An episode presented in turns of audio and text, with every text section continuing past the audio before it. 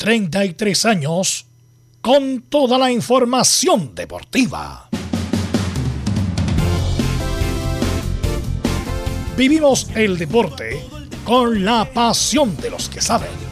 Estadio en Portales ya está en el aire con toda la emoción del deporte. Comentarios: Carlos Alberto Bravo, Velos Bravo, Leonardo Mora, Camilo Vicencio, René de la Rosa y Giovanni Castiglione. Reporteros: Luis Felipe Castañeda, Nicolás Gatica, Felipe Holguín, Laurencio Valderrama, Juan Pedro Hidalgo, Rodrigo Jara, Rodrigo Vergara y Alfonso Zúñiga. Producción: Laurencio Valderrama y Nicolás Gatica. Edición: Leonardo Mora. Dirección: Carlos Alberto Bravo. Estadio en Portales es una presentación de Ahumada Comercial y Compañía Limitada. Expertos en termolaminados decorativos de alta presión. ¿Qué tal? Buenas tardes, ¿cómo le va? Estadio Portales en el aire, 23 del 11, 2021. Andía y Morales vuelven a la titularidad ante Cobresal por Universidad de Chile. Roberto Gutiérrez lo más probable es que deje el club por negarse a la ejecución de penal ante Universidad Católica. Paulo Solari firmaría un largo contrato con Colo Colo. Bueno, este y mucho más vamos a conversar en la presente edición de Estadio Portales. Ya vendrán los titulares con Nicolás Gatica. Saludamos de inmediato entonces a don Felipe Holguín, que nos va a contar todas las novedades de Universidad de Chile. Felipe, buenas tardes. Muy buenas tardes, don Carlos Alberto. Gusto en saludarlo a usted, un placer y a toda la gente de Radio Portales que nos sintoniza a esta hora de la tarde. En la Universidad de Chile, hoy habló Ramón Cachila Arias en conferencia de prensa en el Centro Deportivo Azul. Además, eh, se refirió a varios factores y explicó eh, su continuidad de estar en la U, la importancia del partido y trascendental que va a tener la Universidad de Chile el día sábado para enfrentar al cuadro de Cobresal. Esto y mucho más en Estadio Portales. Perfecto, muchas gracias. Solari, Gil, los grandes problemas de Colo Colo para su renovación. Se lo vamos a preguntar a Nicolás Gatica. ¿Cómo le va, Nicolás? Buenas tardes.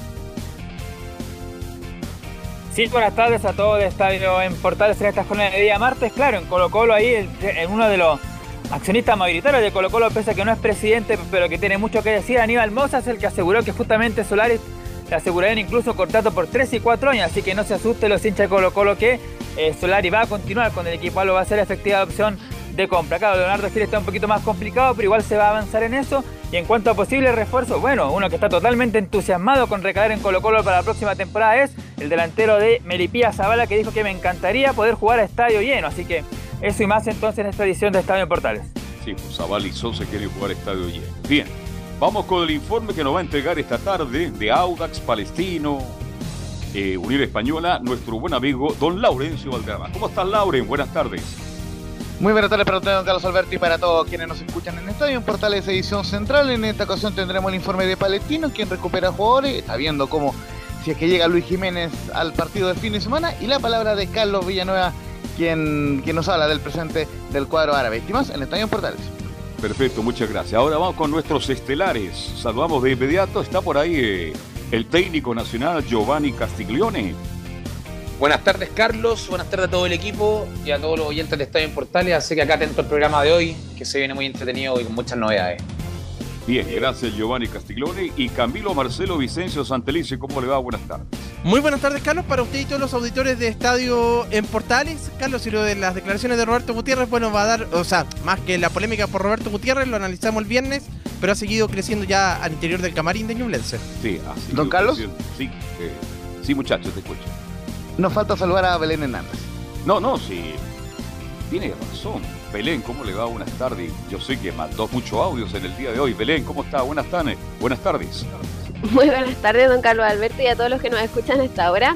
Eh, sí, hoy día tenemos las declaraciones de Tomás Astaburuaga, quien habló de su presente como lateral derecho de la Universidad Católica. También vamos a estar revisando unas de, eh, declaraciones que dijeron por ahí si es que el técnico Cristian Paulucci debería continuar en, al mando de- del Club Cruzado. Y también vamos a tener una entrevista en vivo con uno de los jugadores que es eh, el próximo rival que va a enfrentar la Católica este domingo eh, de Huachipata. Así que esto y más en Estadio en Portales. Perfecto, muchas gracias. ¿Qué tal, Velus? Buenas tardes.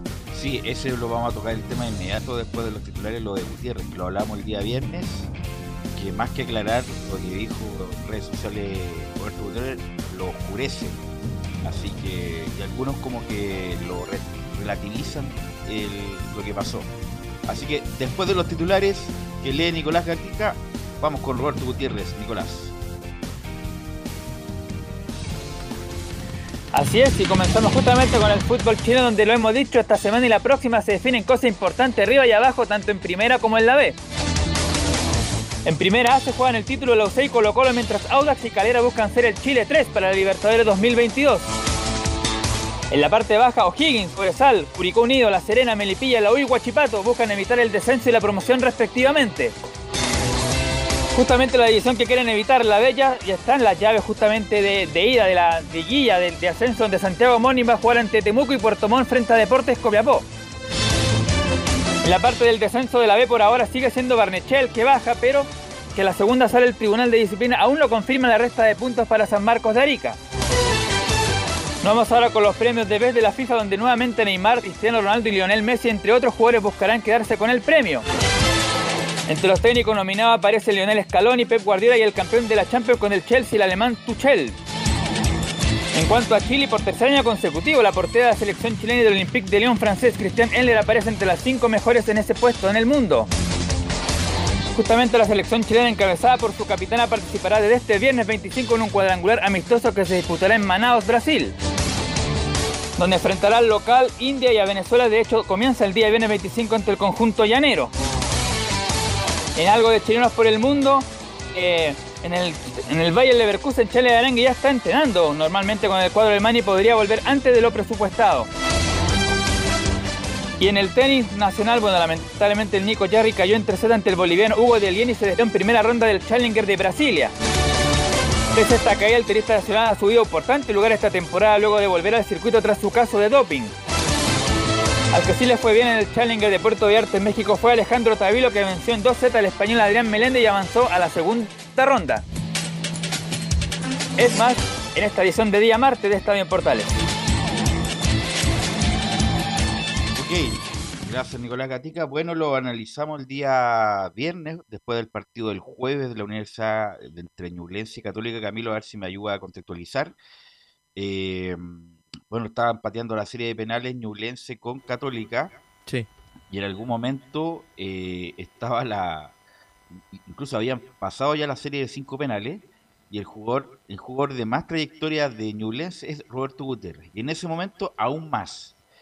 Y eh, no, no tira el penal Roberto Gutiérrez Camilo, provocando después una una reyerta ahí entre los jugadores del plantel que se ha ido agrandando con el tiempo eh, incluso con algunos dirigentes, Camilo.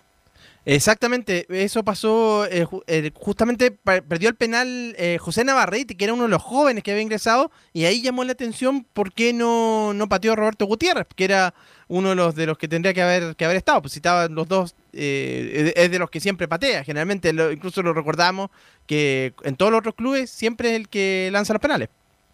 Pero mira, esto es lo que dice Roberto Gutiérrez en una una cuestión que muy mal redactada y muy mal compaginada de Roberto Gutiérrez, pero lo voy a leer como lo, principal. Eh, me imagino que quieren saber por qué no pateé el penal, pero no les diré, o sea, nos deja igual. No les diré por qué no quiso patear el penal. O sea, él tuvo la posibilidad de patearlo y no lo pateó, porque a lo mejor si hubiera sido otro, otro rival, y ahí le pregunto a Giovanni como es jugador también profesional, ¿te había pasado alguna vez que eh, un jugador profesional no quiera patear el penal, porque ya sé, porque está nervioso, porque le tiriten las piernas, le tiriten la pera, está bien. Hay muchos casos que no han pateado penales. Pero otra cosa es no patear penal porque puedes, entre comillas, agraviar a tu club de que te formó, Giovanni. Velus, ¿cómo estás? Te saludo. Eh, no, no, no, no me había pasado eso. El tema, sobre todo si es el ejecutor de penales, sabemos que su trayectoria siempre pateaba penales una situación bastante rara que hoy día, hoy día creo que salió diciendo de que no nadie lo había encarado, que nadie le había dicho nada y que no había sido esa la razón. Está la embarrada, hay que ser sincero. Está la embarrada si Pero puede ser, pues, en el sentido de no querer patear penal para no... Es lo mismo que, Velu, son situaciones que también se decía que Caete contra Colo Colo el torneo pasado no quiso jugar de buena manera porque llegaba Colo Colo nuevamente. Son, son variables que pasan, pero raro que no haya pateado Gutiérrez, seamos sinceros. Es súper raro que un jugador estando disponible para patear, que su especialidad dentro de todo es también patear penales, no lo haya ejecutado contra Católica. Llama la atención y da para todo lo que ha sucedido. Por eso una cosa es distinto cuando uno está nervioso, cuando le tiriste la pera, no patear el penal. Pero otra cosa es no patear el penal porque le puede condicionar un agravio al equipo que lo formó y, entre comillas, perder el cariño de la hinchada eh, que tanto lo quiere. Por eso es si que se llegara a comprobar, es grave. Por eso es que no lo vaya a poder comprobar, pero. No, no, no, por eso lo. Es que sí, pues, se puede comprobar por, por los testimonios de, hay jugadores. De, sus compañeros, pues, Hay jugadores que han hecho declaraciones en el vestuario. hay dirigentes que también han conversado con esos jugadores que han dicho, sí, presidente, no sé qué dirigente es, que no lo quiso patear definitivamente. Que no lo quiso patear, no. Sí, pero él puede decir que no lo quiso patear porque no estaba seguro también, ¿no? No, no, pues, justamente, y por eso te digo que la. No, no es por traer en farándula, pero mira, lo que dice es. Eh, ¿Quieren saber por qué no lo pateé? Bueno, no van a saber. Esa es la explicación. O sea, no, que con esa explicación también que. Claro, Quedan más dudas. Puede, haber dicho, claro, me imagino que quieren saber por qué no pateé el penal, pero no les diré.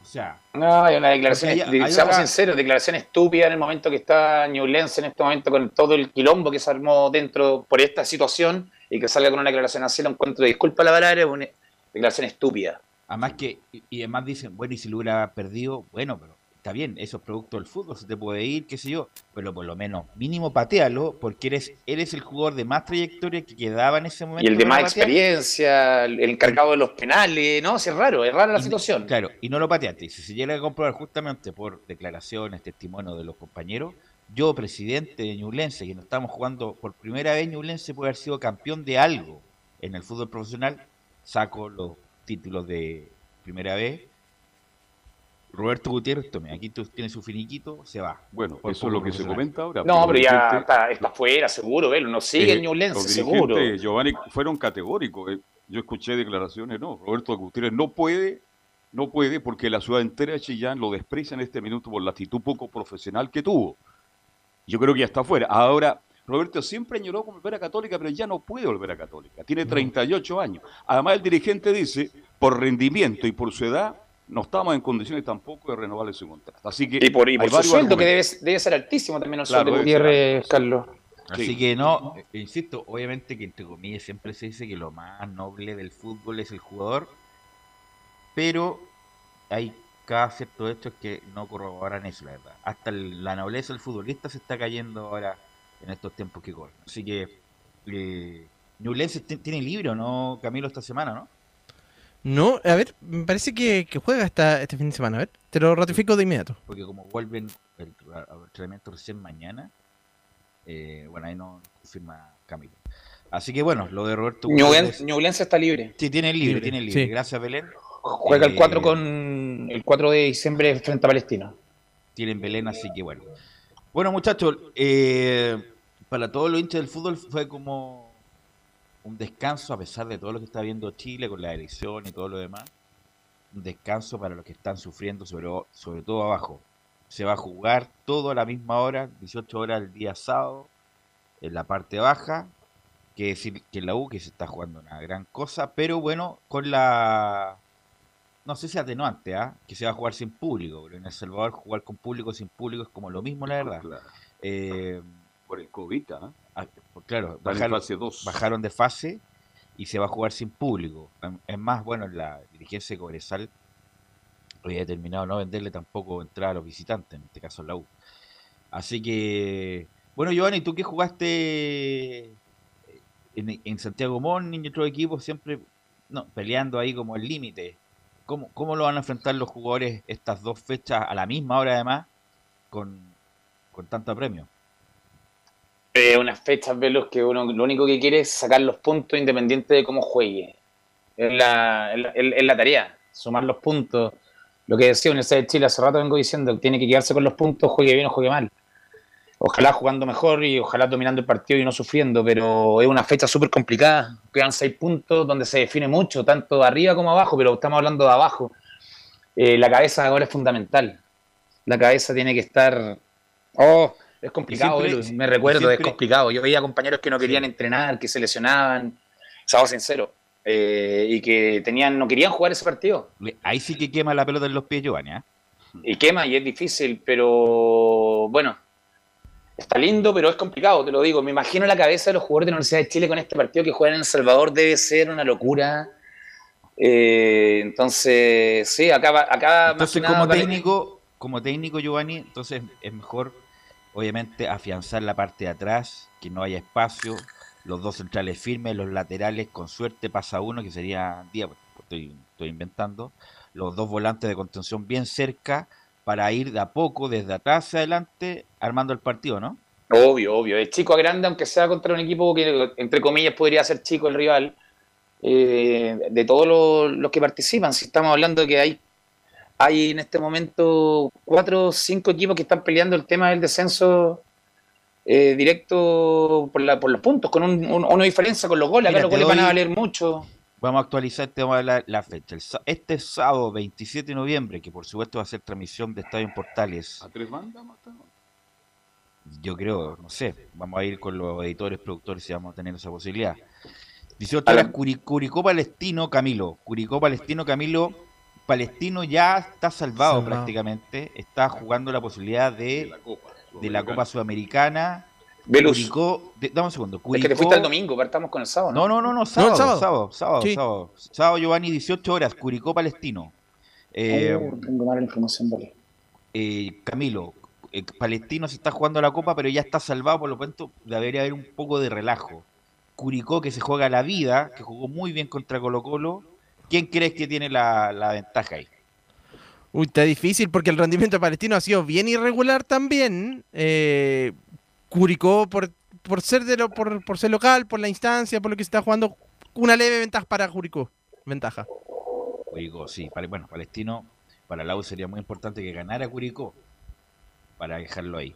El otro partido, obviamente, están comentados a las 18 horas Cobresal la U, en el estadio del Cobre, eh, porque siempre se juega a las 3, las 4. 3, 4 de la tarde. Claro, no se juega a las 6. Entonces, a Jorge Giovanni, pues, ¿has jugado tú a las 6 en El Salvador, no? Porque es distinto jugar a las 3, a las 4 que jugar a las 6, incluso jugar, eh, jugar en la noche, Giovanni. Es que de noche, de noche se quita, ¿no? A las 6 nunca me tocó. Me tocó jugar a las, a las 4, me tocó jugar a las 12, me tocó jugar en la noche. Una maravilla jugar en la noche en la altura. Se siente frío, eh, la altura como que desaparece. A las 6 de la tarde con este calor que está haciendo va a ser complicado, va a ser un complicado. Pero, pero la altura ahí es más, que el calor, es mucho viento ahora. Es el viento que te seca la boca, como el otro día lo comentaba. Eh, te seca la boca mientras estás jugando porque te llega de frente, entonces eh, es difícil, es una dura tarea que le toca a la Universidad de Chile a las 6 de la tarde. Bueno, ahí lo vamos a ampliar cuando tengamos el informe de Felipe Holguín. Carlos Alberto, el partido a las 18 horas O'Higgins, que es el último partido del año. Es el último partido del año a las 18 horas con Antofagasta, que también quiere consolidarse la Copa Sudamericana. Y O'Higgins, si gana, prácticamente también queda fuera. Pero si pierde, se complica incluso con el descenso directo a las 18 horas en el Tinente. Sí, vamos a ver qué, cuántos jugadores pueden volver, porque tienen una cantidad de jugadores lesionados. Sentido el equipo O'Higgins. Esa es la queja de Miguel Ramírez es el partido más importante que va a jugar O'Higgins de Rancagua. De ganar, imagínate. Pero viene Antofagasta que también quiere cosas importantes a nivel internacional, así que el partido es duro. Pero yo me inclino por la cancha, por va a haber mucho público, se está haciendo un llamado a, los a través de los medios locales que vaya mucha gente al estadio, justamente al entrar a O'Higgins. Así que yo lo veo más favorito a O'Higgins en esta pasada. Bueno, y otro Camilo que termina la jornada de sábado es Melipilla, que está incluso con jugadores ya prácticamente hablando con otros clubes. Y Everton, que ya se salva de todo, que está relajado porque juega Copa Libertadores, por lo tanto, y Milipilla viene jugando bien. Ahí sí que le doy favoritismo total a Milipilla en Santa Laura, además, Camilo. Sí, en Santa Laura, no, no en el Estadio Municipal de La Pintana. Y Everton, que también ha bajado el rendimiento en las últimas fechas, eh, veo más favorito a Melipilla. Sí, total. Con Zabal y Sosa, dice usted, ¿no? Como grandes figuras. Bueno, y la otra, bueno, la otra fecha es el, ahí se cambia, ya no se juegan los, estos equipos que están comprometidos juegan el domingo siguiente, que es el 28 de noviembre, la última fecha del campeonato. No es la última porque hay que jugar la promoción. La promoción es el partido, ¿Es partido y vuelta o partido único? La promoción, me parece que es partido y partido y vuelta. Ya, sí. partido. Sí. Partido, partido y vuelta, claro. Ese, bueno, el domingo, el el... Ojo, Belu, ojo, Colo Colo jugó un, un solo partido cuando jugó la promoción, por no descender. Ah, tiene razón. Tiene razón, pues, Pero- tiene razón. Muchachos, eh, la Sí. promoción es ida y vuelta, muchachos, por si acaso. Sí. Y la ida Ya. se juega en el, en, el, en el estadio del equipo de la primera vez. Y por ende la U va a jugar sin público ese partido. O sea, el, el, que le toca eh, Oiga, a la oiga, U el por partido de favor, vuelta. oiga, por favor, ¿qué Pero eso es ida y No, vuelta, muchachos. Voy a, voy a- voy a hablar con el Elvita. Ya. Eh, así que bueno, y el domingo 5 de diciembre, claro, en la vuelta, o sea, los partidos que están también complicados, el- a las 18 horas juega Audas Curicó, la U con Calera. Con No hay estadio todavía. Ya, y hay un paréntesis. Uno- yo también me imagino que varios pensaban lo mismo. Uno pensaba que el Estadio Nacional lo estaban haciendo de nuevo, Ya. lo estaban agrandando con las pistas de atletismo para no solamente los panamericanos, sino para cualquier mundial de atletismo para que venga. Y no le están haciendo nada. Lo único que le están haciendo es arreglar la cuestión eléctrica La parte y la cuestión sanitaria. aguas. No está haciendo nada. Obviamente con los accesos que están todos abajo, no puede entrar público, no puede entrar ni los camiones ni nada. Pero al Coliseo no le están haciendo nada. Así que cuando termine, me imagino, las obras de del- los, los panamericanos, eh, la U va a hacer la, la- Bueno, Azul Azul está preguntando ca- prácticamente todas las semanas cómo va el, el estado de avance para volver a jugar en el, en el Nacional, donde solamente va a ser la ceremonia de Inaugurar y y clausura. la clausura. Nada más. Entonces no se está haciendo nada en el Nacional. Uno pensaba que iba a estar parado, lleva parado un año y medio el Nacional. Le están haciendo obras importantes, le está haciendo solamente cuestiones eléctricas que no son menores, pero que no eran nada para cambiarle el- la cara al Estadio Nacional, Giovanni. Belu, te hago una consulta que es un poco morbo, pero. ¿Calera, Calera prefiere ir a una pre-Libertadores, que es durísima, o meterse en fase de grupo de Sudamericana? Pregúntale a Bragarnik, ahí tienen que preguntarle Ah, qué es lo te, hago la pregunta, porque fase de grupo te asegura tres partidos de local, ir- de local con, con, con el público, con todo el bordero. Una, lo otro podría ser un partido que te puede tocar un equipo brasileño, un equipo argentino chao, que te puede tirar chao. para la casa, chao. Ojo, que pelea, juega el último partido con la U. Bueno, eso hay que preguntarle a la gente calera, claro, porque eh, bueno, pues uno siempre quiere aspirar a lo máximo y jugar como Libertadores y, y- y seguir escalando, pero Pero meterte en Eh, fase de grupo de Sudamericana creo que sería económicamente mejor para Calera que jugar una muere muere y quedar fuera. bueno, pero es distinto los precios, incluso jugando una pre-Libertadores, como se dice, gan- ganan más plata que jugando las tres primeras fechas sudamericanas. Pero bueno, ahí vamos a ver qué onda con Calera, que me imagino quiere aspirar a, a como Libertadores, me imagino yo, después de estar ahí cerca, tan cerca todo el... Ahora la pregunta del millón, ¿dónde se juega ese partido si no hay estadio? Ese es el tema. No Bueno, hay van a tener que pelearse entre Audax y O sea, y- Audax y la U. Carlos, y si la U llega a.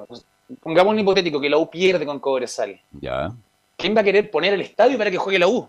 Pero si la U juega sin público, Giovanni. es Pero por claro. castigo. Por Claro. castigo, pero te lo digo afuera del estadio. No, tampoco Velu. puede haber público con la, con la seguridad, con los tres anillos, no, no puede haber público. Pero bueno, van a rodear todos. eh. Bueno, te pero lo, esa te lo otra cosa, aseguro. pero no es durísimo. No, no va a haber Complicado. público para la U, No va a haber público por lo que pasó, por los graves hechos que pasó, pasaron en el Rancagua.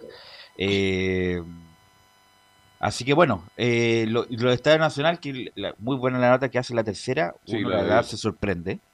Se sorprende que el Estadio Nac- que el Coliseo no se, no se va a hacer nada. Ni siquiera el atletismo, Belu, porque la- nos da la distancia reglamentera el, estadio Mario Recordón va a quedar de lujo de luz. para el atletismo. Exacto. Pero uno pensaba que por el coliseo, la gente, el espectáculo, qué sé yo, lo iba a hacer en el coliseo. En el coliseo no se, va no a se hacer hace nada. nada, absolutamente nada. Y bueno, en algún momento a tener que retomar. Se restauró para una Copa Libertadores y tampoco se jugó. Vale decir, el Estadio Nacional ha hace pasado mucho tiempo que no presta ningún servicio. Así Esa es la verdad. Y además la U bueno, ha tenido dificultades con eso. Eh, bueno, lo otro muchachos, Laurencio Valderrama, usted quería aportar respecto de eh, Tiani Andler, que nuevamente fue nominada a los premios de BES, eh, eh, Laurencio. Sí, por supuesto, muchachos, justamente fue nominada por tercera ocasión consecutiva como la mejor portera del mundo, están en una eh, en un grupo de cinco jugadoras eh, que con, con la cual va a competir contra la portera del Chelsea, eh, Anne eh, Katrin Berger de, Alemania contra Stephanie Lynn-Marie Lave de, de, Canadá, que es actual arquera del Paris Saint-Germain, contra Hedvig Lindblad, quien también jugó en Suecia, recordemos que llegó a la instancia final del Mundial en su momento, y con Alisa Nager, gran portera de los Estados Unidos eh, competirá tiene Endler. Recordemos, el 10 de diciembre eh, terminan las votaciones y ya se puede votar en el portal de la FIFA y en enero, el 17 de enero del año 2022 se conocerán a la ganadora. Así que en, en, un tiempo iremos solamente con dos declaraciones de la tiene Endler, que no, que no está eh, entrenando en Manaus, bien lo decía Nico Gatica, porque eh, está encabezando como capitán el equipo de la Roja Femenina que va a jugar un cuadrangular amistoso en Manaus. Así que justamente de, de Brasil y en declaraciones a la NFP, eh, comenta en la 01 que está muy contenta con esta nueva nominación por tercer año consecutivo y es un premio a la constancia. Sí, contenta por esta nueva nominación, una vez más, tercer año consecutivo, como, como dices tú, y, y nada, me lo tomo como, como eso, como una, un premio quizás a la constancia que he tenido estos últimos años jugando en Europa, jugando por la selección.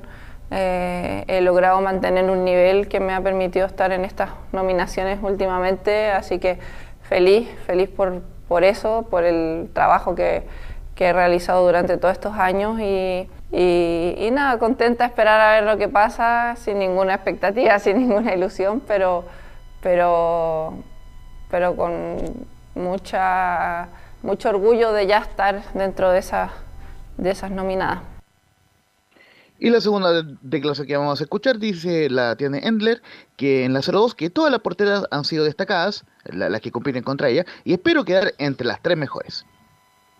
Bien, bien, todas, todas las porteras que están ahí han, sido destacadas en sus equipos y en, en, sus selecciones. La mayoría han ganado torneos, ha sido importante para, para eso y creo que va a ser una pelea reñida. Me faltan algunas, me falta, yo creo que Sandra Paños debiese estar ahí, la ganadora de, de, la UEFA este año.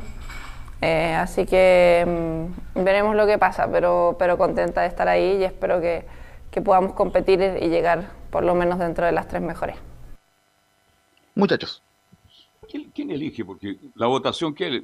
¿Vota el público? ¿Vota quién? ¿Los periodistas? Periodistas periodista. Hay un porcentaje, don Carlos, que, de, que del público, de, los de los hinchas que votan, y también hay un porcentaje de la misma jugadora y también hay un porcentaje de entrenadores eh, y, entrenadoras, digamos, como el fútbol femenino, así que eh, son, son tres entes los que votan en, en, diferentes porcentajes para elegir a los premios de vez, que donde también está la parte masculina, donde están entre otros Messi, Cristiano, Mbappé, Haaland eh, y, y otros jugadores destacados también. Ahora, ahora de estas cinco nominadas, hay otras de las cuatro fuera de la chilena que también anteriormente fue nominada. Sí, justamente la, la, que le mencionaba, esta jugadora sueca, que también fue segunda en su momento, y, también nombraba a Sandra Paño, o sea, esa eh, mm. portera del Barcelona, quien no fue nominada pese a ser campeona de la Champions femenina, de la Champions League femenina. Entonces, es, eh, sin duda una competencia muy muy estrecha, todas las porteras son de alto nivel, y tenerle, por lo menos en mi criterio, si llega entre las tres primeras sería ya un bonito premio, y si es la mejor, eh, es, fenómeno, sería espectacular. Vamos, toda la plaza, vamos, toda la plaza Italia. ¿Eh? pero por lo menos. Pero, no el día de un buen ¿ah? premio. Oiga, pero eh, por el solo hecho de estar nominada ya es un mérito, pero difícil. Me, me, gustó la declaración de la portera chilena porque dice, bueno, aquí estamos tranquila, pero más allá de eso no, no mostró porque sabe que esto es difícil. Bueno, no es fácil, ¿eh? no es fácil. Ok, eh, vamos a la... Sí. Con respecto a, a Christian Endler, ¿han visto la campaña que ha hecho en, en este momento en el León? No sigo el fútbol. No, lo que pasa es que dan reportaje en, el cable, dan reportaje de repente de la jugada. Lo que ha atajado este año, bueno, no, me parece raro, pero ha sido increíble. Entonces la nominación creo que está muy bien ganada y si sale, y si sale elegida también. Yo le, vi, le he visto el reportaje y el nivel de atajadas que ha tenido y atajadas Ojalá gane, pero insisto, la verdad yo no veo fútbol femenino. no, yo no veo partido. Yo he visto reportajes de, de, de atajadas. Vi la Copa Libertadores de América femenina y me dio pena, si no había nadie. nadie. nadie. Dígame. Poca difusión, poco interés. Es una pena, pero bueno, esa es la realidad en Sudamérica, por lo menos. justo para cerrar brevemente mi, eh, mi, informe, en cuanto a la actualidad de la, de la Tiani, es portera de, eh, titular en el Olympique de Lyon en Francia, recordemos que se cambió del PSG al Lyon, ha recibido solamente tres goles en contra de la portera menos batida y el Lyon está invicto con 27 puntos en 9 partidos de la Liga Francesa Femenina. Pero este premio, o sea, en nominación al DBS, es básicamente por la campaña anterior, donde llegó a semifinales de la, de la Champions eh, Femenina con el Paris Saint Germain y fue campeona con el Paris Saint Germain femenino de la Liga One, de, de, la Liga One francesa femenina. Entonces, esos méritos son los que le hacen competir por ser la mejor portera del mundo a Cristiane Endler. Ok, gracias Laurencio. Vamos a ir a la pausa, Emilio. Emilio Freises, que está a cargo de la puesta en el aire. volvemos con más de esta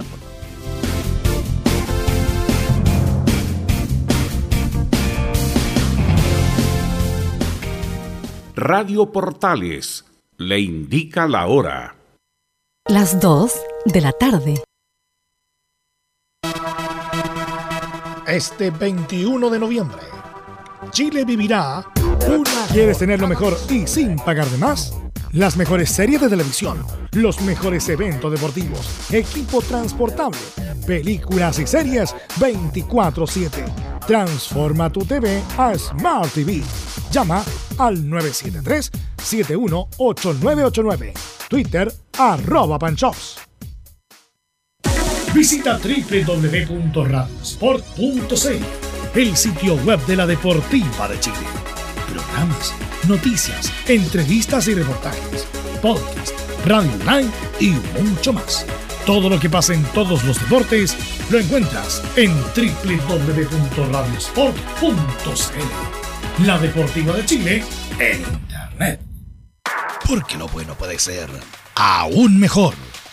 Prepárate a conocer la evolución de la Primera de Chile. Bienvenido a Portales Digital.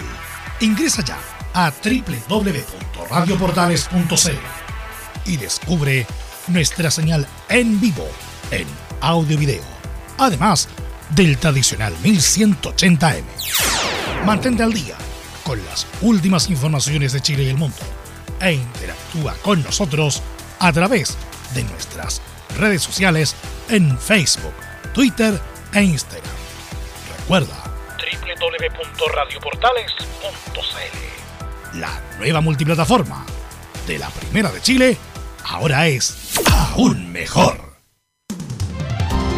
Termolaminados de León, tecnología alemana de última generación. Casa Matriz, Avenida La Serena, 776 Recoleta. Foro 22 622 5676. Termolaminados de León. Desde todo Chile. Desde todo Chile. Y para todo Chile. Y para todo Chile. Portales Digital está en todas partes. www.radioportales.cl entre marco grande y marco chico, media vuelta y vuelta completa. Escuchas Estadio en Portales, en su edición central.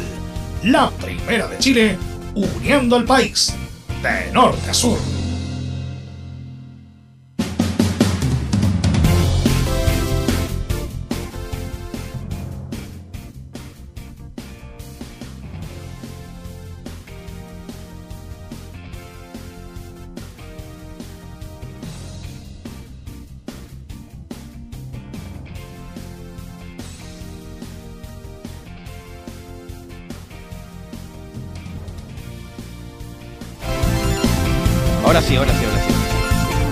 Estaba, muteado, estaba muteado. Eh, bueno, me avisan cuando tengamos el contacto con Córdoba. Claro, sé que está. Eh, pero antes de eso vamos entonces con, cuando tengamos, me interrumpe Noah, vamos con Belén Hernández y la actualización de la Católica en este duelo con Vital, con Guachipán. Sí, muy buenas tardes, Velus, y a todos los que nos escuchan hasta ahora.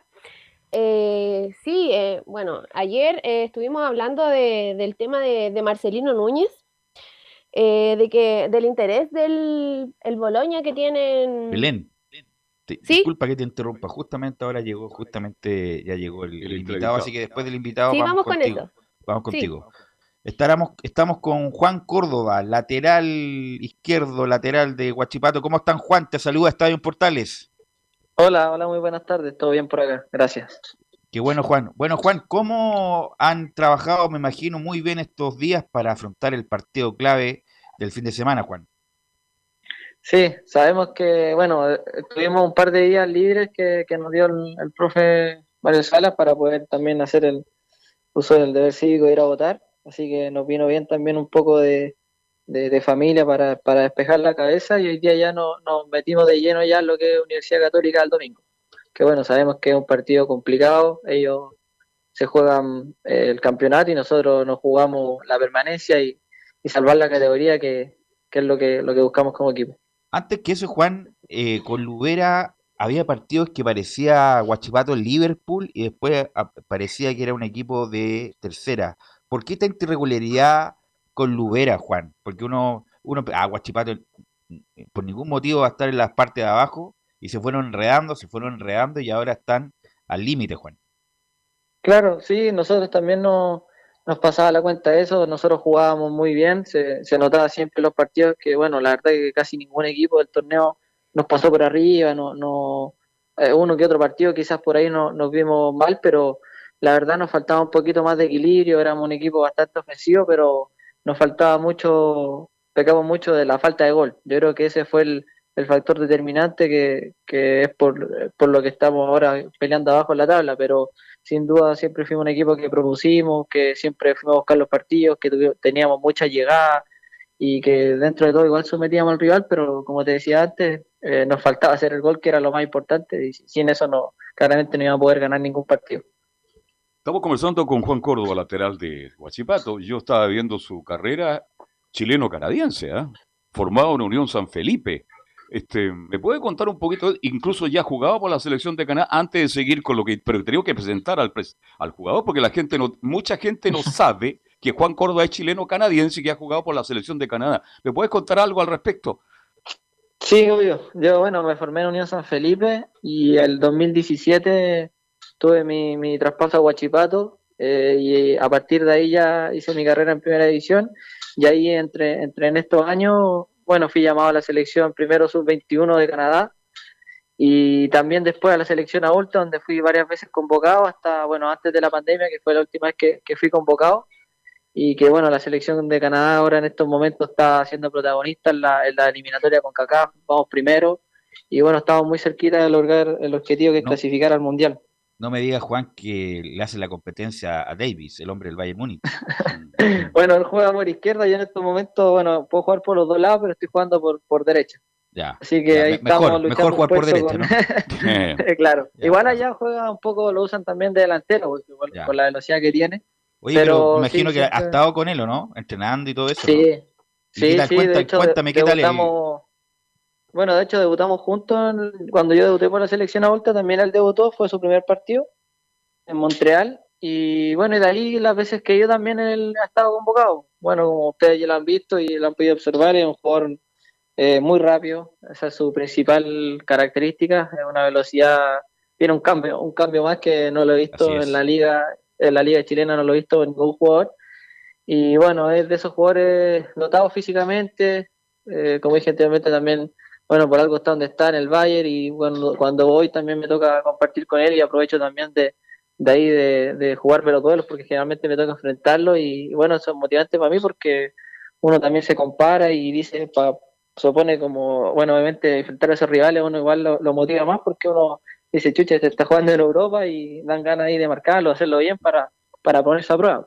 Sí, no, Alfonso Davis es un jugadorazo, un jugadorazo. Sí. Eh, que bueno, el mejor jugador de Canadá, y después viene Juan Córdoba.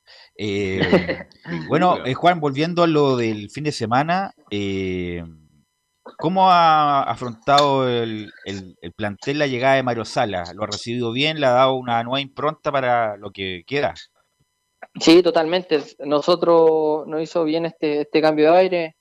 Mario nos dio un equilibrio en todos aspectos, lo que, lo que tiene que ver con el juego somos un equipo más equilibrado, ya no, no, no hemos mantenido el arco cero, que es lo importante, porque, bueno, antes atacábamos, atacábamos y nos llegaban una y nos convertían, ahora no. Ahora estamos llegando, estamos haciendo goles, nos están llegando, no nos están haciendo goles, entonces, eso es importante y, bueno, también todos sabemos lo que, lo que es Mario Sala en el, en el medio local, es un entrenador eh, con una trayectoria larga, importante, ha ganado títulos, es un entrenador eh, bueno, que impone respeto y nosotros, y credibilidad, que también es lo más importante. Entonces, nosotros estamos muy contentos con él y esperamos poder salvar la categoría que es el objetivo que tenemos. Ahora, eh, bueno, después nos va, eh, le van a preguntar nuestros compañeros, Juan. Eh, bueno, el punto es con, Católica, el peor rival para como seguir la levantada, porque Católica se está jugando la opción al título, me imagino va, va a jugar en San Carlos con su público, va a ir a presionar. Eh, Guachipato, con lo que vienen haciendo, ¿va a esperar un poquito o lo va a plantear el partido de igual a igual? Eh, Juan, ¿cómo crees tú? Eh, no, nosotros eh, siempre hemos planteado los partidos de, igual a igual a cualquier rival, desde que, bueno, de que estuvo Lubera se notó esa, esa impronta del equipo, ahora con Mario Salas también. Siempre nosotros vamos a proponer hacer nuestro juego, por ahí si uno sale a presionar o no sale a presionar, eso depende del, rival que tenga, de los delanteros, de, cómo se plantea el partido pero nosotros no nos vamos a ir a meter atrás y también nosotros nos jugamos yo creo que más que ellos, porque bueno, eh, nosotros nos jugamos en la categoría, entonces eh, por ahí lo de nosotros es más importante y vamos por, por esos tres puntos. Camilo. Juan, eh, buenas tardes, Camilo Vicencio por acá. ¿Crees que en algún momento también les empezó a haber jugado dos torneos en paralelo en la Copa Sudamericana, donde tuvieron un buen, un buen rendimiento, incluso le ganan a San Lorenzo allá en Argentina y después ahí perdieron bastantes puntos? Sí, sí, obvio, obvio. Nosotros, eso es un, es un factor determinante que también es uno de los cuales los tiene abajo nosotros. Nosotros, recordar que nosotros nos hacíamos de local a Cantalcahuano y viajábamos en búho a jugar a Viña. Entonces también era un viajecito de 13 horas eh, entre semana, que ir y vuelta. Era complicado, a partir de, también considerando el desgaste que, es jugar contra un equipo internacional que tiene otro ritmo, otro roce era desgastante totalmente. Y sumado también a, al, plantel corto que también que teníamos en, en, nombre, a jugadores de experiencia, por ahí eh, muchos jóvenes tuvieron que asumir una, responsabilidad en el equipo que no les corresponde, porque bueno, están recién debutando, hubieron jugadores que tuvieron que incluso debutar en Sudamericana, que eso pocas veces se ve, y eso nos pasó la cuenta, nos pasó la cuenta, hubieron muchos lesionados, tuvimos como 7, 8 lesiones, y que nos afectó, nos afectó de gran manera al equipo. Belén, usted la reportera de Católica le va a hacer una pregunta. Belén. Hola Juan, ¿cómo estás? Hola Belén, todo bien, gracias. gracias. Bueno, oye, mira, te quiero preguntar por el tema de, bueno, los últimos cinco partidos han sumado, si bien, bueno, los últimos tres han sido triunfos y los otros dos eh, empates, ¿sienten que, que, llegan de una mejor manera futbolísticamente a, San Carlos a enfrentar a la Católica en un rival muy complicado para ustedes ahora? Sí, obvio, nosotros venimos con la confianza bastante alta porque era una deuda que teníamos ganar el torneo antes de que llegara, llegara Mario Sala, habíamos ganado solamente dos partidos en el año. Entonces ahora con más victorias eh, en el cuerpo, se podría decir, con el equipo, el equipo agarra confianza, nos están saliendo los goles y, de, de, de, verdad decir que nosotros no nos sentimos colistas en el torneo, sino que han sido circunstancias que no han tenido eh, en esta parte baja pero en sí el grupo no se siente colista, nos sentíamos totalmente capacitados para, para sacar la tarea adelante y bueno, lo vamos a dar todo para, para poder lograrlo. Me imagino que tienes estudiado, pues si vas de lateral derecho, Juan, eh, al hombre que va a ir por tu zona, que puede ser Camilo Puch y quién más, si es que no está Puch. Clemente Montes. Clemente Montes, que son un jugador que es más de, de inventiva, de enganche, de pelota dominada y el otro de más explosión, de, de velocidad, Juan. Claro, sí, nosotros, bueno, yo siempre he estado, estoy atento ahí a, a los rivales, al rival de turno que nos va a tocar, siempre eh, voy estudiando ahí a, los jugadores rivales, cada, jugador tiene características diferentes que, bueno, hay que estar atento y, nada, preparado también para, para marcar, marcar a cualquier jugador, sabemos que Católica tiene varios jugadores en distintas posiciones, varias alternativas, entonces ahí vamos a tener que ir adecuándonos a, a cada posición. Bien, es un partido difícil, ¿eh? este algunos dicen que el cambio de técnico fue un poquito tarde, pero eso yo sé que tú no puedes, dar una respuesta al respecto porque es comprometedor, hay que respetar siempre a los técnicos. Pero Guachipato, bien lo decían ustedes, jugaba muy bien, un equipo de buen pie, de un equipo rápido, un equipo ofensivo, un equipo que hizo un gran torneo. Y ahora tienen la mala suerte. torneo dónde? ¿Ah? ¿Dónde? Eh, al principio de este torneo. Guachipato ah, partió muy bien. Jugaba bien, pero no sacaba los puntos que merecía. Pero, no pero nunca estuvo en esta posición de que está peleando el descenso. por, algo, llegó a ese punto. Por eso esa es la gran pregunta. Más allá de, los... A ver. Disculpa, si tú te pones a analizar nuestros partidos, nosotros igual, objetivamente, nosotros ningún partido bueno, yo te creo, yo no, yo te puedo contar dos partidos, dos rivales que nos pasó por arriba, claramente, que fue Unión Española de visita y Curicó de local. Los demás partidos, todos fueron partidos peleados. Todos fueron partidos que 1-0, no, 2-1. Entonces, por ahí nosotros lo que te decía era que nos faltaba, pecamos de la falta de gol. Nosotros, eh, desde que se fue Juan Sánchez, eh, nuestro último 9, no tuvimos no tuvimos un 9 que no, que, no, que pudiese eh, tener la jerarquía que tiene que, tenía Juan porque claro porque le tuvimos que dar la responsabilidad a Maxi que era un delantero joven que venía subiendo después llegó Huanca que claramente también es, muy joven.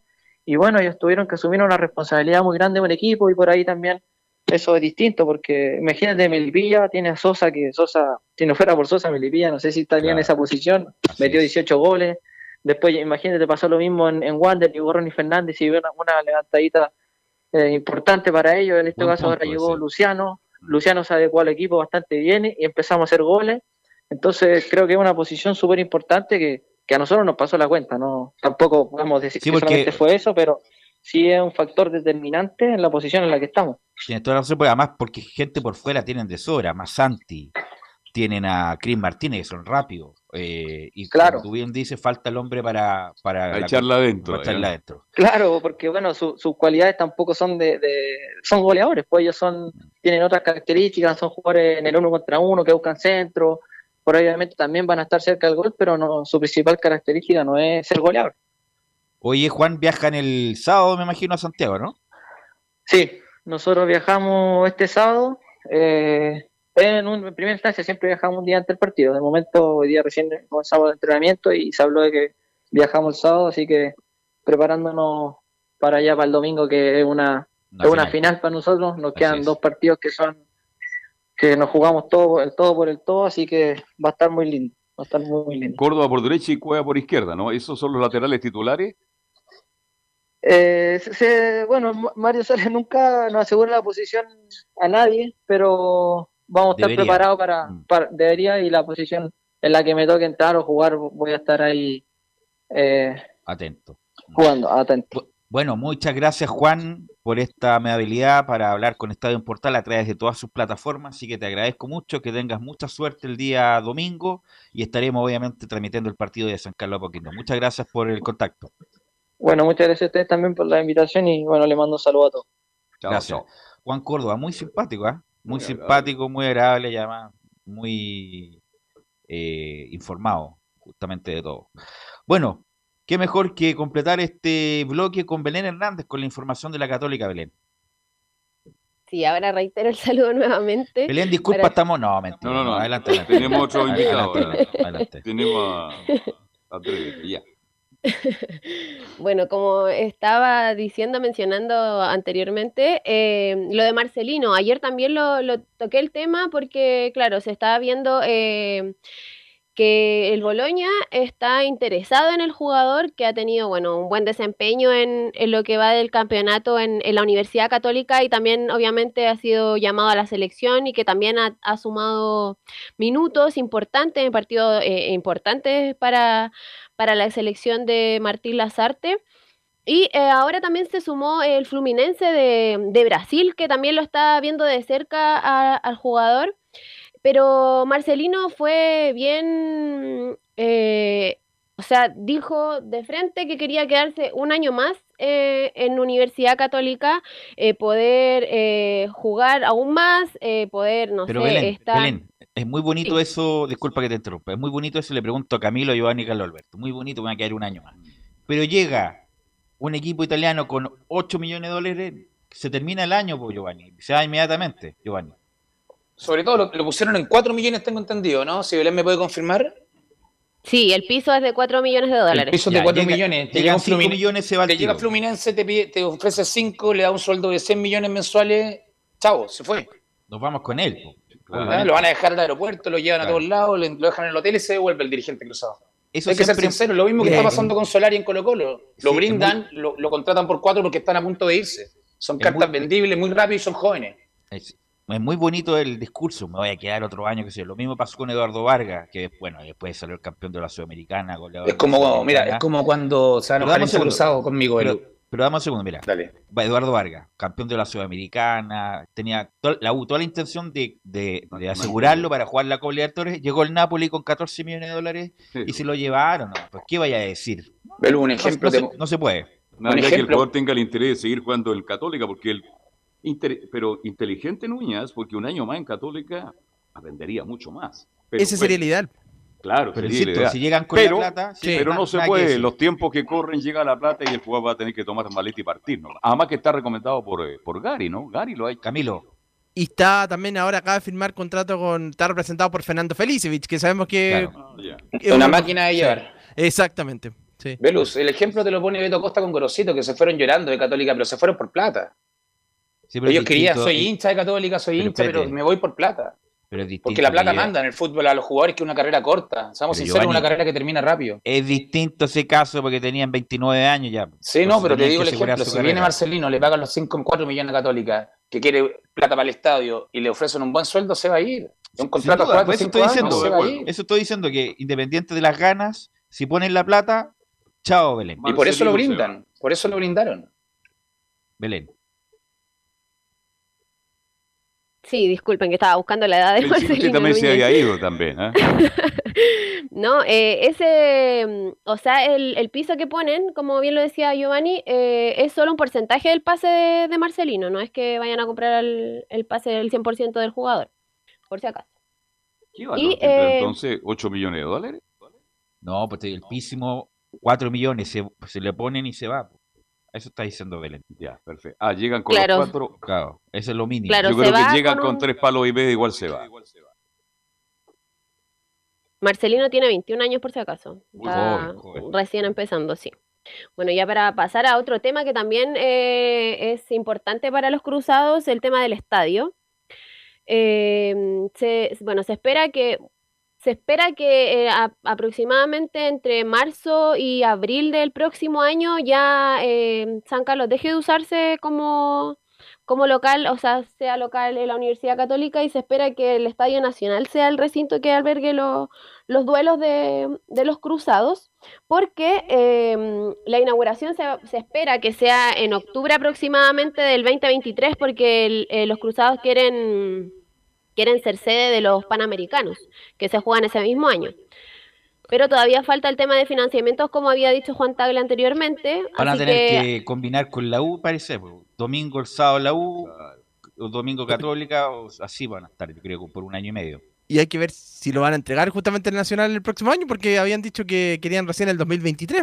Sí, incluso no, lo quieren soltar, dice el 2022 tampoco lo quieren soltar, dicen por ahí las malas lenguas del Estado Nacional para llegar como virgen a los Panamericanos. Belén. Sí, y otro tema importantísimo es el técnico. Si se queda o no se queda eh, Cristian Paulucci. Y el presidente Juan Tagle estuvo en conversación con un canal de televisión y mencionó que están, bueno, están obviamente en la interna de ellos, los gerentes están viendo si es que se queda o en definitiva eh, contratan a otro técnico que todavía no se sabe nombre, no hay nada todavía porque están esperando el término del campeonato.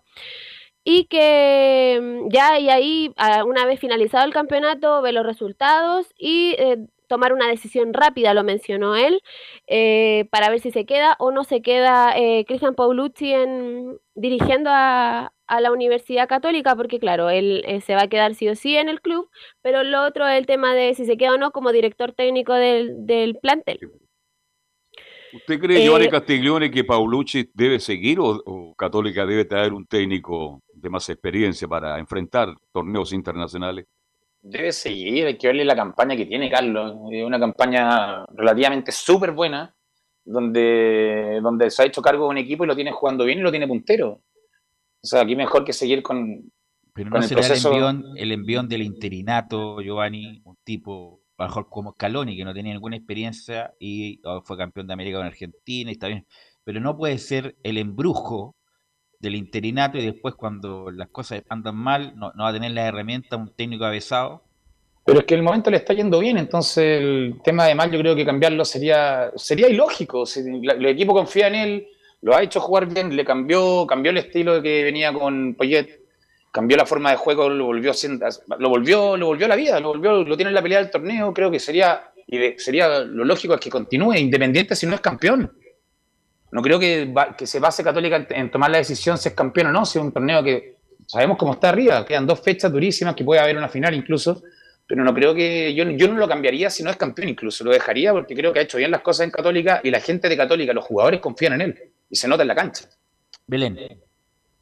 Sí, otro que tuvo palabras para, eh, bueno, respecto a esto, si se queda o no se queda Cristian Paulucci, fue un, referente cruzado de los 90, Sergio Vázquez, que mencionó, si en la UC van a hacer una inversión a la altura de Copa Libertadores, Paulucci debe quedarse. Y otro también que dijo eh, fue, eh, lo tienen que decidir los dirigentes que están en el día a día, que se dan cuenta si él está para dirigir a la Católica en la Copa Libertadores. Hay que ver si está o no para el ámbito internacional y la única forma de saberlo es dándole la oportunidad.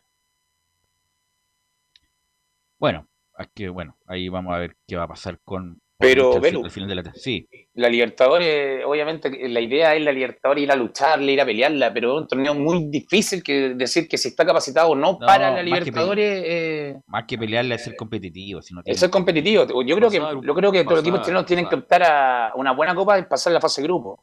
Exacto. Belén. Y ahora, ya pasando a lo que ocurrió hoy día en conferencia de prensa, eh, habló Tomás Estaburuaga del presente, de lo que se le viene a, la Universidad Católica y eh, se refirió al si es que el haber ganado la cuarta copa, eh, la Supercopa, el pasado jueves, les da una mayor confianza para, para enfrentar a lo que las dos finales que se les viene. Y el 0-1 mencionó, nos da un plus diferente para estas dos finales. Bueno, eh, es una felicidad muy grande para, para este plantel. Eh, obviamente nos da un plus diferente para afrontar lo que se nos viene, que son estas dos finales. Bueno, el domingo sobre todo, un, un, rival súper complicado que es Huachipato. Así que contento por, por seguir haciendo más grande esta institución y, nada, a seguir trabajando que se nos viene un partido difícil. Belén, a propósito, Tomás Taburuaga, que lo estábamos escuchando, en el partido por la Supercopa es el mejor partido que le he visto en Católica, desde que está en el equipo cruzado, porque ha alternado normalmente, ahora fue de, titular, jugando como lateral por derecha, pasó bastante a campo contrario, mandó buenos centros, o pase para San Pedri, definitivamente el mejor partido desde que llegó a la Católica. Mire, interesante. Belén. Sí, ahora bueno, habló de su presente también, que ahora está jugando como, como lateral derecho, reemplazando a, al Chapa Fuensalida por ese lado. Y eh, ha jugado, bueno, comenzó jugando, bueno, en sus inicios, eh, él también jugaba en esa posición, como lo comentó ahora en conferencia, y los tres partidos que ha tenido con Universidad Católica por ese lado ha sido ante Deportes Antofagasta, que fue el primero, Deportes La Serena y ya Coñublense. Y respecto a esto, en la 04, eh, Tomás Estobroga mencionó, estoy contento por estar jugando y por mi rendimiento. bueno, contento por, por, por estar jugando, por, por mi rendimiento. Eh, siempre lo he dicho, si me toca estar uno, dos, tres minutos, voy a estar a disposición del equipo. Y, y es una posición que conozco, debuté eh, de lateral derecho, bueno, después con el tiempo me cambiaron a central, pero me siento como jugando ahí. Y donde en verdad me necesite el equipo voy a estar a disposición, así que contento más que nada. Bueno, la Universidad Católica este domingo se va a enfrentar a Huachipato, como ya lo dijimos, a las 18 horas. Y en la última fecha, la 34, va a terminar de, visita en Sausalito eh, frente a Everton. Y respecto a esto, eh, la 02, eh, hasta Uruguay mencionó, estamos muy, muy, motivados en esta recta final. Bueno, estamos muy motivados. una semana larga para, para trabajar, para corregir nuestros nuestros errores, potenciar nuestras virtudes y el domingo tenemos otra final más que, que vamos a salir a, ganarla y quedarnos con los tres puntos ya para, para lo que se viene, que el último partido que es contra esto. Y ya para ir cerrando lo que es Universidad Católica, le preguntaron también eh, por qué, cuáles eran las fortalezas o eh, por qué más bien la Universidad Católica debería ser campeón en este, en este fin de torneo. Y él comentó en la 03, estamos haciendo un muy buen fútbol y estamos eh, convirtiendo hartos goles. Bueno, creo que estamos haciendo un buen fútbol, eh, estamos convirtiendo hartos goles y a la vez no nos están convirtiendo goles, eso es muy positivo. Así que estamos trabajando de muy buena manera, creo que se ha visto reflejado en, los últimos compromisos. Así que queremos seguir en esta misma senda, los últimos dos partidos, pero estamos enfocados en lo que es Guachipato. Eso es en el presente de, la Universidad Católica. Ok, gracias Belén, muy amable. Que tengan buena tarde. Eh, si Colo Colo llegara a enredar puntos y Católica pasa a Guachipato, Católica es campeón porque Everton no le hace ni cosquilla a la Católica en Viña. Así que eh, va a estar muy muy eh, peleado el campeonato, pero insisto, si Colo Colo llegara a perder puntos y Católica pasa a Guachipato, para mí Católica es campeón porque Everton no tiene con qué ganarle a la Católica en Viña ¿Y qué le puede ganar a Colo Colo? O sea, quitarle puntos. Unión Española. Antofagasta, acá es de local. de local. Así que Así que eso, vamos a la pausa, Emilio, y volvemos con la Universidad de Chile.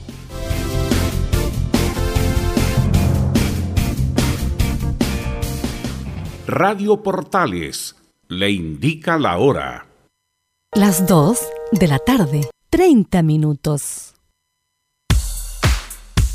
Ahora más que nunca, quédate en casa y disfruta de algo rico sin pagar de más. Somos de la casa una delicia al paladar. Conoce nuestra variedad de waffles, sándwiches, empanadas de horno y mucho más. Contáctanos vía WhatsApp al más 569 5018 3008. Atendemos todas las tarjetas de crédito y red compra. Infórmate más en nuestras redes sociales, en Instagram y Facebook. Recuerda, somos de la casa una delicia al paladar. Durante esta emergencia sanitaria, realicemos actividades junto a nuestros niños, niñas y adolescentes. Intentemos solucionar los problemas con diálogo y conversando sobre las emociones que surgen estos días. Que ellos confíen en sus padres o adultos cuidadores puede evitar el consumo de alcohol y otras drogas. Si necesitas ayuda, ingresa a senda.gov.cl o llama al 1412. Senda, Ministerio del Interior, Gobierno de Chile. Visita www.radiosport.cl, el sitio web de la Deportiva de Chile. Programas, noticias, entrevistas y reportajes, podcast, radio online y mucho más. Todo lo que pasa en todos los deportes lo encuentras en www.radiosport.cl. La Deportiva de Chile en Internet. Comercial IAC y Compañía Limitada. La mejor calidad mundial en laminados decorativos. Comercial IAC y Compañía Limitada es Vertec en Chile. San Ignacio 1010, Santa Rosa 1779, Avenida Mata 446 y Portugal 501. Comercial IAC y Compañía Limitada es Vertec en Chile. Desde todo Chile. Desde todo Chile. Y para todo Chile para todo Portales Digital está en todas partes. www.radioportales.cl Un acercamiento electrónico a todo lo que pasa en el fútbol. Escuchas Estadio en Portales en su edición central. La primera de Chile, uniendo al país de norte a sur.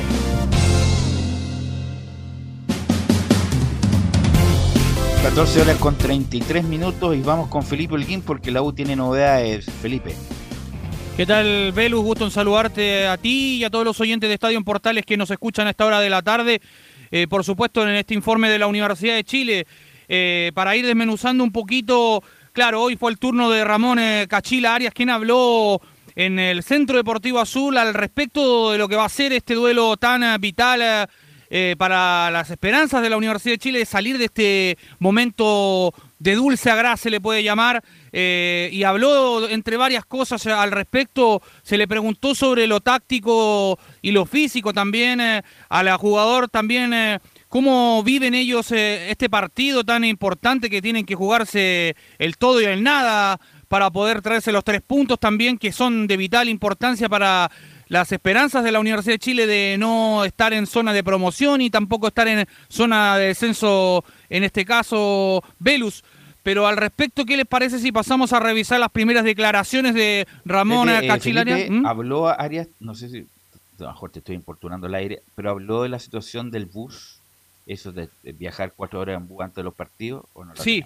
también, sí, se refirió también quiero preguntar a Giovanni que, bueno, Giovanni jugó yo estuve en una etapa anterior, pero eso no es un tema menor, Giovanni, ¿ah? llegar viajando en bus cuatro horas, uno tiene que prácticamente pegarse una cachetada, andar despertando en el bus porque llega, tiene que ya eh, caminar, vestirse, calentar y jugar.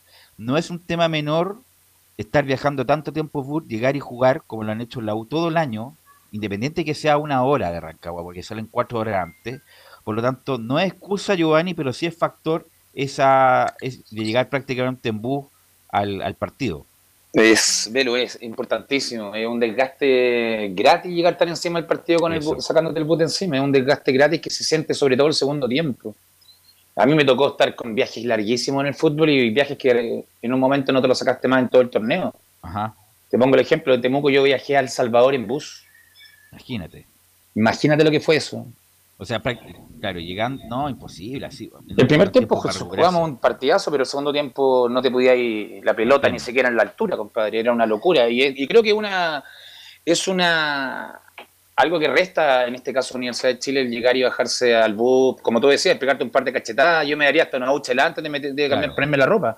Un mate, un mate como le gusta a usted, un mate y mate y ducha helada, cambiarme a calentar, pero tratar de despertar porque el bus son kilómetros andando, son cuatro horas. Uno se sube al auto, maneja una hora y termina paliado, entonces Así es. es complicado. Y como lo dijo Arias Felipe, como un equipo grande no va a poder jugar en Santiago y llegar just, y llegar como corresponde, una hora y media antes y jugar eh, Felipe.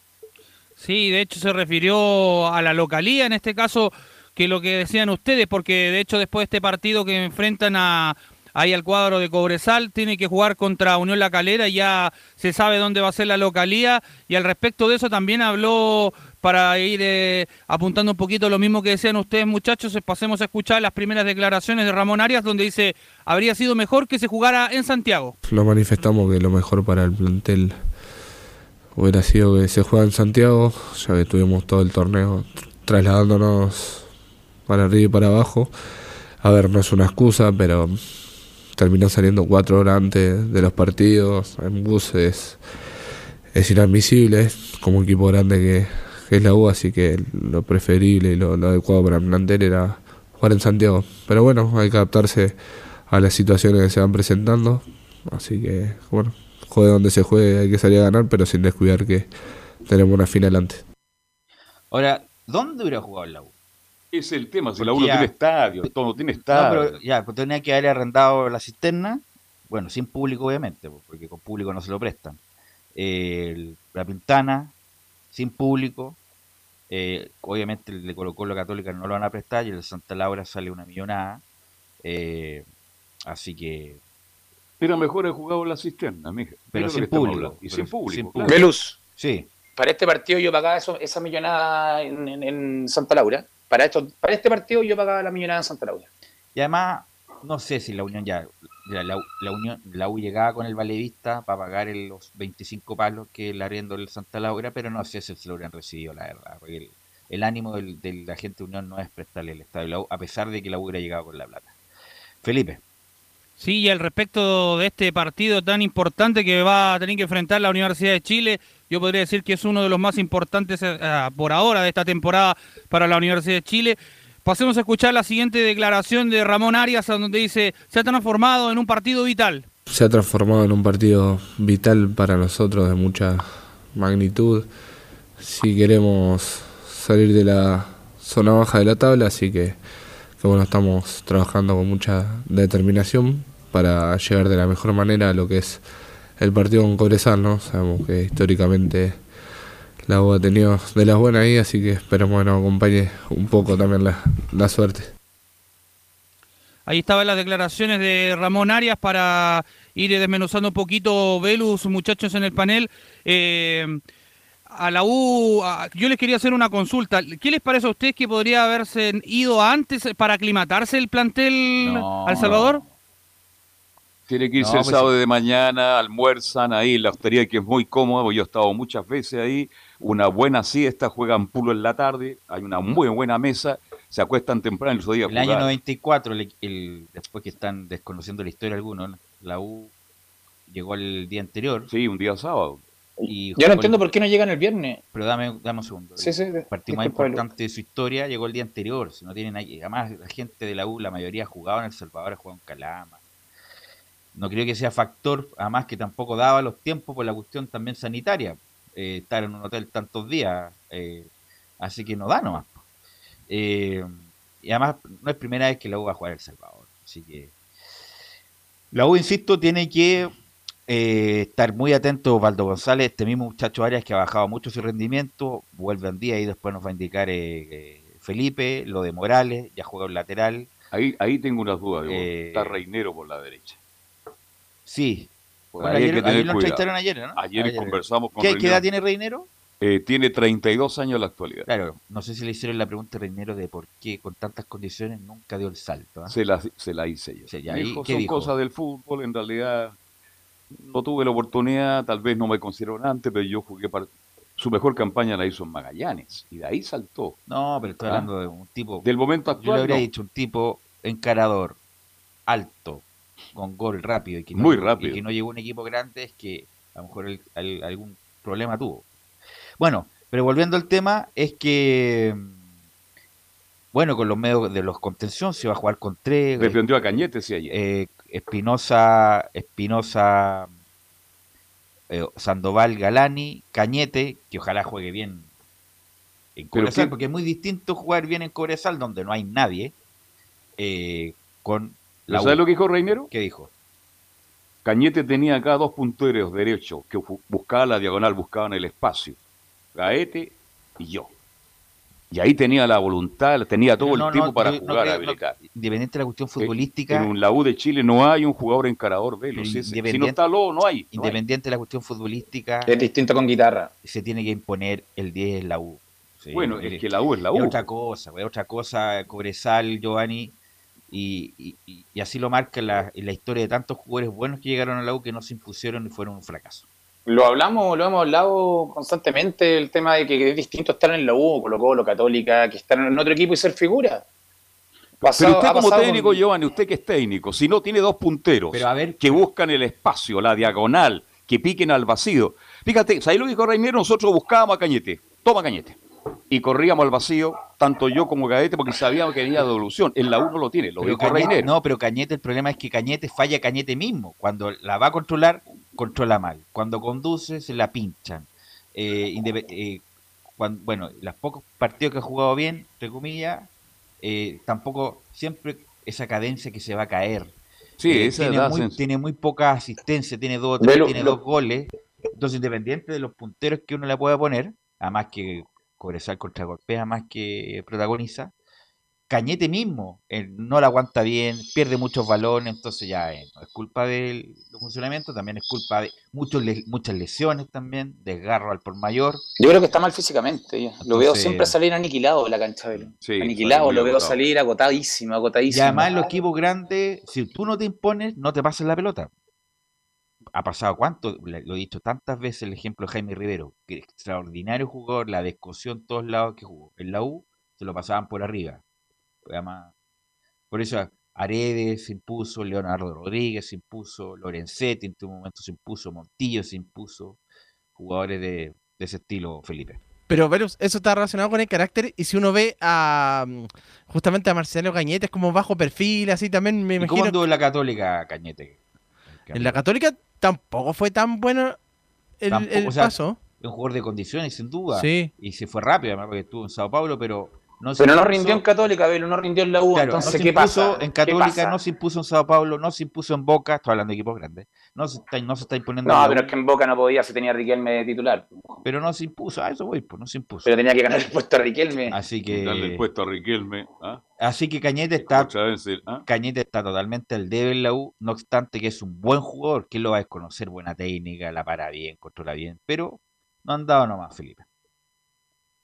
Sí, es un jugador que no ha dado el ancho en la U, lamentablemente tiene muy buena técnica, buen pie, pero no, no, no ha sabido sacarle lo que han hecho otros 10 que han pasado por la U, para qué nombrar los Walter Montillo, los, los Leo Rodríguez, grandes jugadores. Pero al respecto de esto, ya para volver eh, en la actualidad de la Universidad de Chile, eh, la, Universidad de Chile se va a concentrar el día viernes y va a viajar el día sábado al Salvador, eh, muchachos Pero al respecto de esto también se le preguntó en conferencia de prensa a la Cachila Arias al respecto sobre este trabajo físico, táctico que están realizando de, cara al duelo ante Cobresal. Pasemos a escuchar la última declaración para cerrar el informe del día de hoy, donde dice, se ha notado lo que busca el profe. Los trabajos tácticos, creo que se, se ha notado un poquito lo, que busca el, profe de esa solvencia, de esa solvencia defensiva que venimos eh, partido tras partido, hemos ido ganando confianza,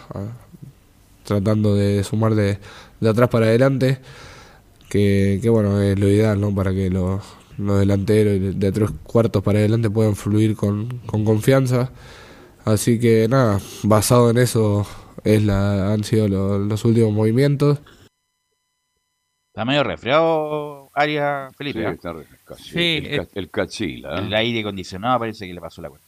Sí, está, parece un poco resfriado ahí, congestionado el jugador de la Universidad de Chile. Velus, eh, ya para cerrar el informe del día de hoy, eh, un día como hoy, Marcelo Sala jugó su último partido con la Universidad de Chile como profesional, anotó dos goles. Fue en la victoria de la U 3 a 2 ante, Cobres, ante Cobreloa, ante Cobresal, perdón, digo. Cobreloa. Cobreloa. Cobreloa en el Estadio Nacional, estuvimos ahí. Estuvimos ahí con dos goles y que ha eliminado la U de semifinales del campeonato. El técnico era Marco Antonio Figueroa de Cobreloa. Eh, jugaba Lanaro y Lucas Barrios jugaba en ese equipo de Cobreloa y la U perdió en Calama 2-0 eh, ese y no le alcanzó. Y ahí se retira Marcelo Sala, a pesar de que no se sabía que se retiraba, ahí al sector sur se fue a despedir, pasa la camiseta y era una señal inequívoca que, Marcelo Sala se retiraba. Y así fue, se retiró. El día lunes se dio una noticia, me acuerdo, en el Estadio Nacional, ahí en el complejo que tenía la U. No, no, no, fue el, fue como el, jueves de la siguiente semana. Sí y Salah, y bueno, Salah lo trata de convencer. A Boca o River, se hablaba de Boca y River, Boca y River, y al final fue River. Salas. ¿Qué estamos hablando?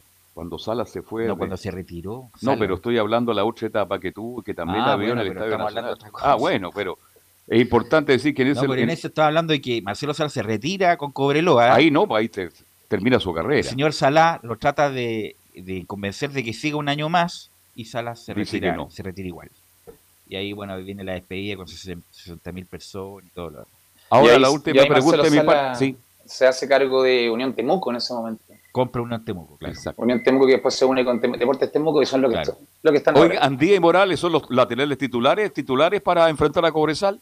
Así es, confirmado, don Carlos Alberto. Ya está recuperado 100% Jonathan el Cachorro Andía de su lesión en el tobillo, Marcelo el Chelo Morales eh, por la acumulación de tarjetas amarillas que vuelve y bueno, esas serían las dos eh, novedades en, eh, en, el esquema táctico que va a plantear en este caso el, técnico Relojito Romero. Bueno, y después vamos a hablar de estos siete jugadores que ya, dependiente que la U descienda, vaya a la promoción o se salve, no van a continuar en la U. siete jugadores ya que terminan con. ¿Usted le renovaba Cachila Arias? Al Cachila sí, le doy otra oportunidad. Bueno, gracias Felipe, muy amable. Muy buenas tardes muchachos. Vamos con Nicolás Gatica, las novedades de Colo Colo, porque esto que dijo Valdivia, ¿quién más lo dijo Carlos Humberto Caselli, que quiere una tribuna para él? Para mí es más ídolo Caselli que el chamaco Valdea. Es más ídolo Caselli. Mm, no, no, mucho más ídolo Caselli que, insisto, dos jugadores extraordinarios, el chamaco y Caselli, pero más ídolo es Caselli. O sea, Carlos Caselli igual ídolo. Entonces, a lo mejor porque está vivo, no le están haciendo una estatua, pero deberían hacerle una estatua puede ser, en puede ser, esa es la razón. En vida, porque Carlos debe ser el mayor ídolo No, yo creo yo estoy de acuerdo contigo, que Caselli es el jugador más grande en todo, de todos los tiempos que ha tenido Colo Colo. Eso sin ninguna duda, debe ser por lo que tú bien dices. Caselli está vivo.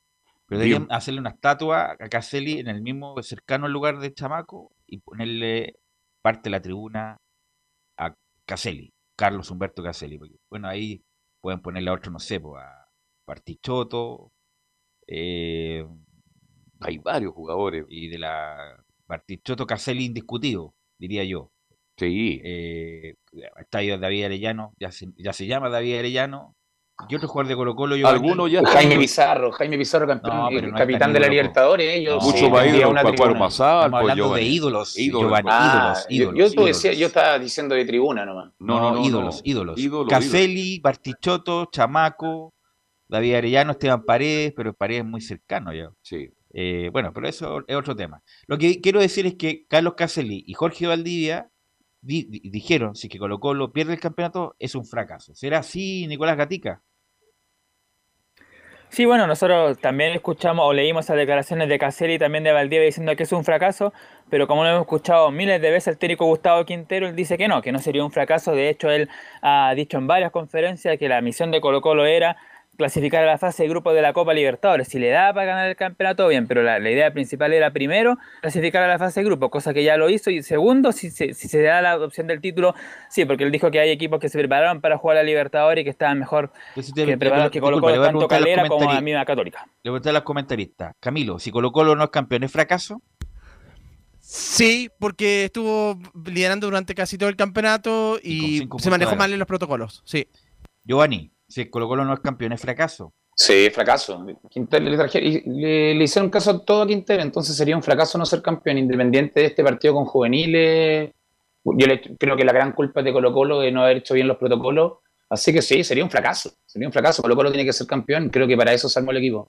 Sí, tenía cinco puntos de ventaja, Colo Colo jugaba bien. Y yo recuerdo que en todos los partidos entrevistan a Quintero. Y el mismo periodista le hace la misma pregunta. El 9, el 9. Y él siempre hablaba de que Colo Colo estaba haciendo bien las cosas y que tenía fútbol para ser campeón. Ahora el problema está que le empató Católica. Entonces, como es técnico, perdone, no es ninguna crítica para usted, Johnny Castiglione, pero los técnicos fuera a saber de mucho fútbol, dirigir bien los equipos, manejar los grupos y todo lo demás, la psicología y todo lo que significa, no hay profesiones del mundo que tengan una respuesta, porque está preocupado, está asustado en este instante Quintero, porque Católica puede ser también campeón del fútbol chileno. Yo estoy de acuerdo que como con Valdivia, si Colo Colo con toda la ventaja que tuvo, eh, no es campeón, es un fracaso. Aquí la pomade, que la, hoy Colo Colo armó un plantel. tuvo cinco puntos. El plantel más, diría yo, el mejor plantel del fútbol chileno.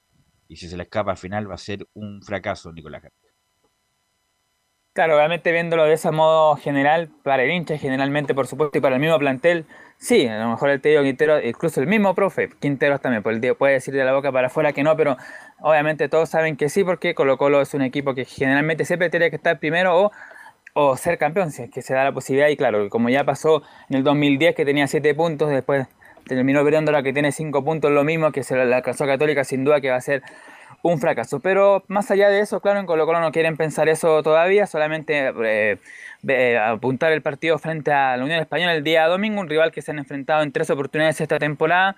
Le ha ido bien a Colo Colo con el conjunto de Santa Laura por Copa Chile dos partidos, ganó uno 4-0 y el otro 3-1, 3-2, y también el Campeonato Ciudad cuando jugaron ahí en el Estadio Santa Laura con un gol de Maxi Falcón, el Peluca 1-0 con un tiro de esquina, el mismo Peluca que no va a estar el día domingo en el duelo frente a la Unión Española, donde va a ser reemplazado lo más seguro por Matías Saldiva. Él va a acompañar ahí a Emiliano Mora en la zona defensiva. Como lo comentábamos ayer, la duda otra que tiene Quintero es quién va a ser el número 9, que va a estar arriba junto a Volados y Solari, si va a ser Iván Morales, si va a ser Paraguesto, si va a ser el venezolano Cristian Santos, que ninguno de los tres han dado. De hecho, Iván Morales ha marcado solamente un gol en el segundo semestre. Para que cuando entra desde el primer minuto no rinde y Cristian Santos tuvo su oportunidad con Curicó y no hizo nada. Así que la tiene difícil ahí cuál puede ser el 9 en Colo Colo la zona defensiva, como dijimos, ya está más claro que va a ser eh, Saldivia con Amor y Gabriel Sosa que va a volver a ser nuevamente el lateral izquierdo y Óscar Opaso, el torta, que va a volver a su posición natural como lateral derecho y seguramente eso va a ser muy beneficioso para el equipo el día domingo.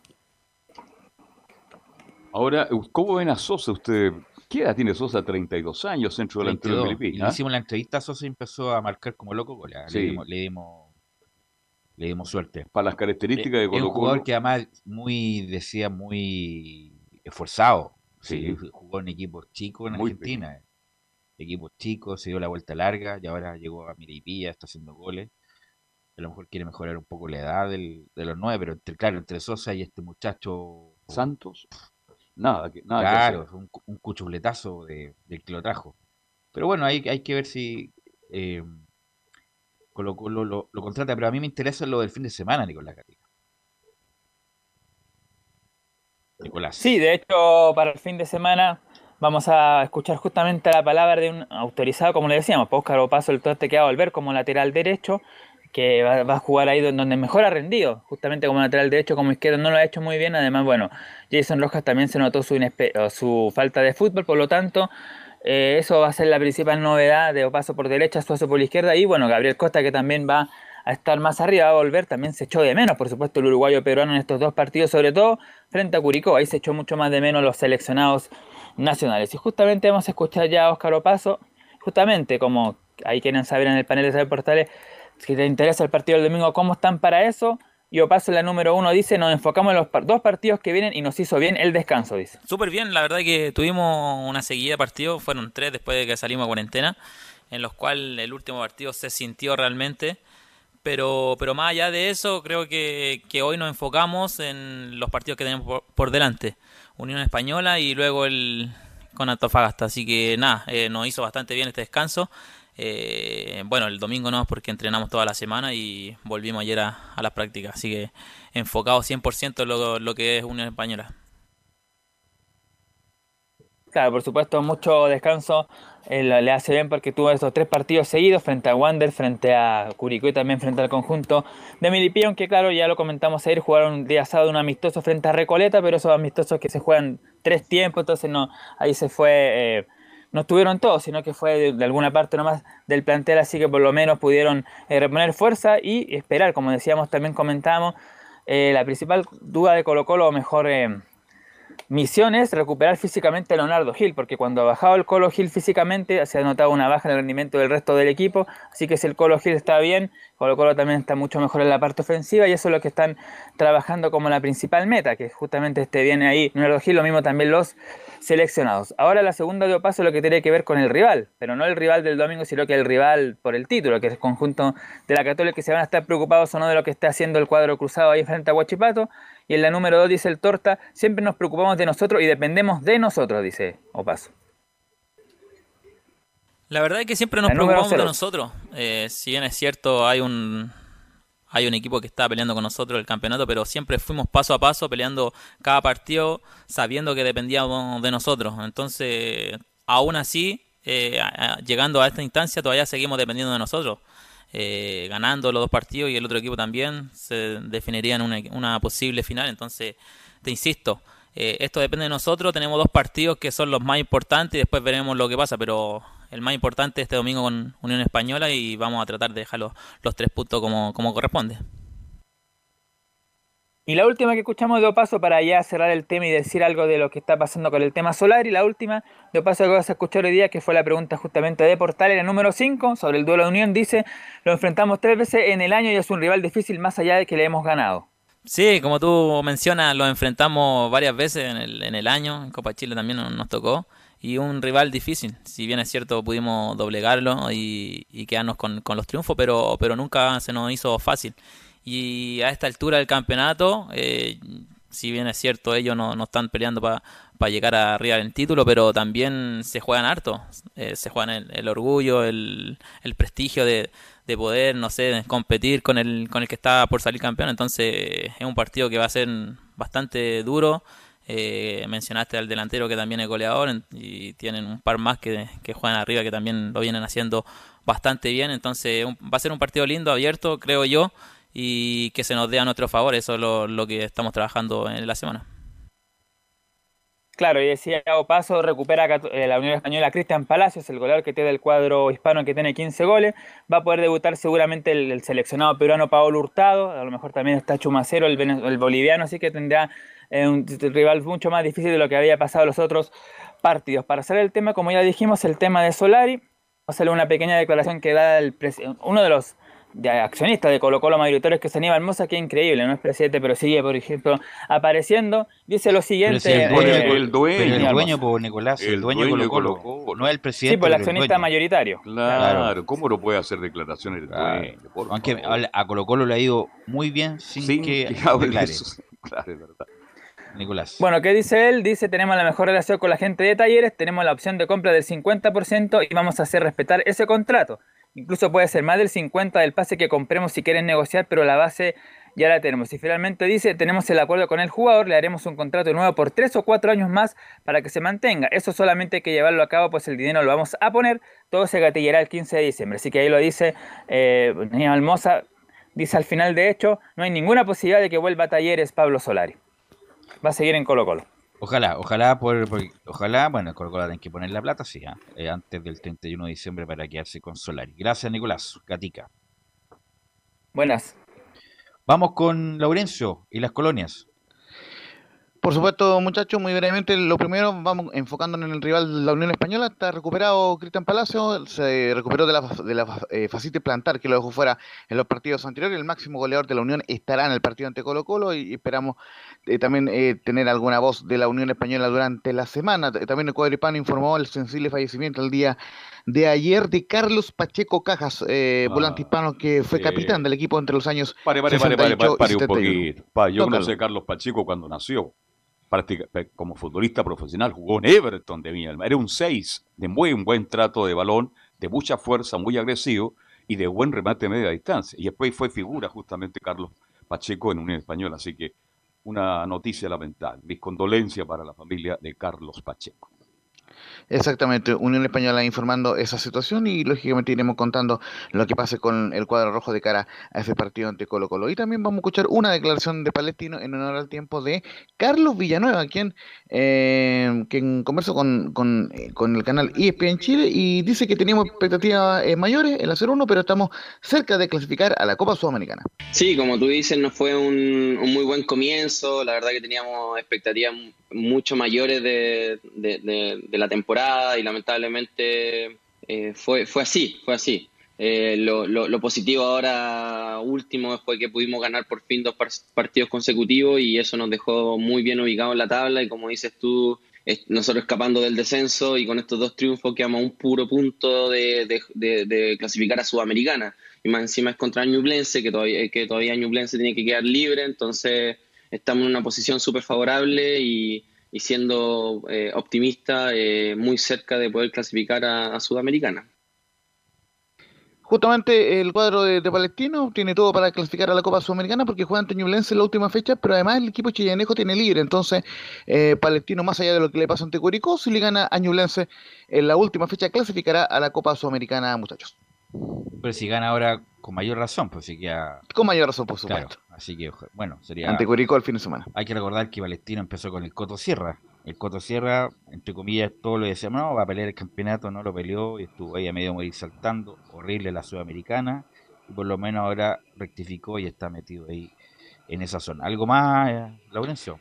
Eso por ahora, eh, muchachos, y más info de las colonias durante la semana y, también eh, tendremos info del Auda italiano que el próximo martes cumple 121 años. Muchas gracias. Ok, gracias, ¿Algo más, Camilo, Giovanni? Sí, Alexis Sánchez Velu volvió, estuvo en la práctica hoy día del, del Inter, no entrenando, pero sí, por lo menos ya con sus compañeros. Ok, gracias Giovanni, gracias Camilo, gracias a todos los que participaron, gracias a Milo por la puesta en el aire y nos encontramos mañana en otra edición de Estadio en Portales.